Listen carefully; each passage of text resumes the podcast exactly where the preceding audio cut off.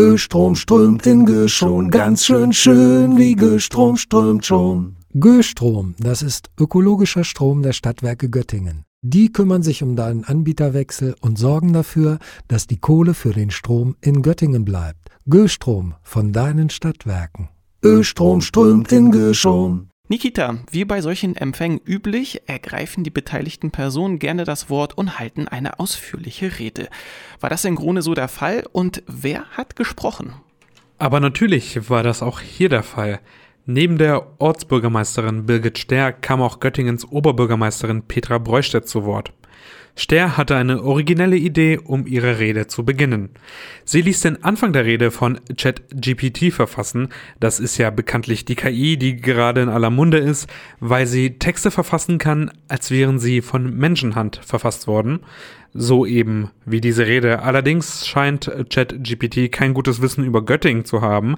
Das Programm hatte nämlich die alte Feuerwache nach Krone verfrachtet Ortskündige Göttinger hingegen wissen natürlich, dass die alte Feuerwache in der Innenstadt zu finden ist. Kurios, kurios. Ich hoffe mal, dass der Inhalt der Rede nicht von ChatGPT verfasst wurde. Apropos, worüber hat Birgit Ster denn inhaltlich gesprochen? Da ist bestimmt das eine oder andere zusammengekommen. Ja, absolut. Dieser Jahresempfang hatte die Besonderheit, dass er quasi drei Jahre aufarbeiten musste. Das hat die Bürgermeisterin Ster sich auch nicht nehmen lassen. Schließlich ist in den drei Jahren in Grone einiges passiert. Als allererstes wagte Ster allerdings einen Blick in die Zukunft. 2024 jährt sich die Eingemeindung Grones in die Stadt Göttingen zum 60. Mal. Das soll dann auch entsprechend gefeiert werden.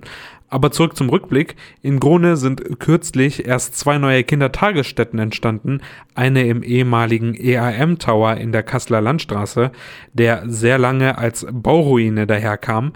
Jetzt sollen in diesem Gebäude noch 150 weitere Wohnungen aus dem Bereich des betreuten Wohnens entstehen. Eine Zweitstelle der Petrihaus-Kita hat dann noch dazu in der Martin-Luther-Straße ihre Pforten geöffnet. Damit hat Grone bei den Krippenplätzen nun eine Versorgungsquote von 35 Prozent. Eine weitere Kita ist in Planung. Auch das Modellquartier im Langerekesweg war Thema. Dort sollen 300 Wohneinheiten entstehen. Fraglich ist hier eine mögliche Verkehrsanbindung an die Otto-Brenner-Straße. Ster wünscht sich eine Anbindung. Diesen Wunsch hat sie auch direkt an äh, Petra Breustedt adressiert, die während der Rede ja die ganze Zeit im Publikum saß. Du meintest vorhin bereits, dass Petra Breustedt auch zu Wort kam. Ich nehme an, sie hat sich zum Wunsch von Bürgermeisterin Ster geäußert. Das hat sie allerdings. An der Stelle hat sie Birgit Ster auch Gesprächsbereitschaft zugesichert, um eine Lösung für die Anbindung an die Otto-Brenner-Straße zu finden. Beim Thema Mobilität ist Breustedt auch erstmal geblieben. Sie hat ein On-Demand-Bus-Modellprojekt, das im Sommer 2023 in Grone starten soll, angesprochen.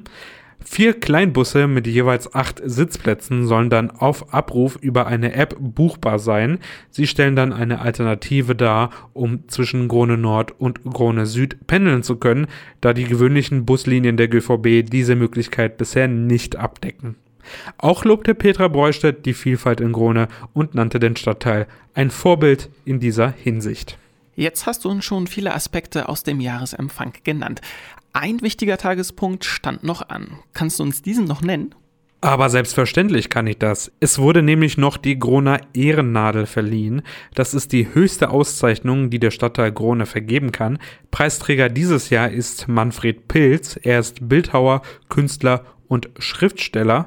Er hatte unter anderem das Goldene Buch in Grone und auch das Goldene Buch der Stadt Göttingens mitgestaltet. Seine Werke sind derzeit in der Petrikirche in Grone und im Groner Nachbarschaftszentrum ausgestellt. Geehrt wurde er allerdings für sein langjähriges ehrenamtliches Engagement im Göttinger Stadtteil Grone.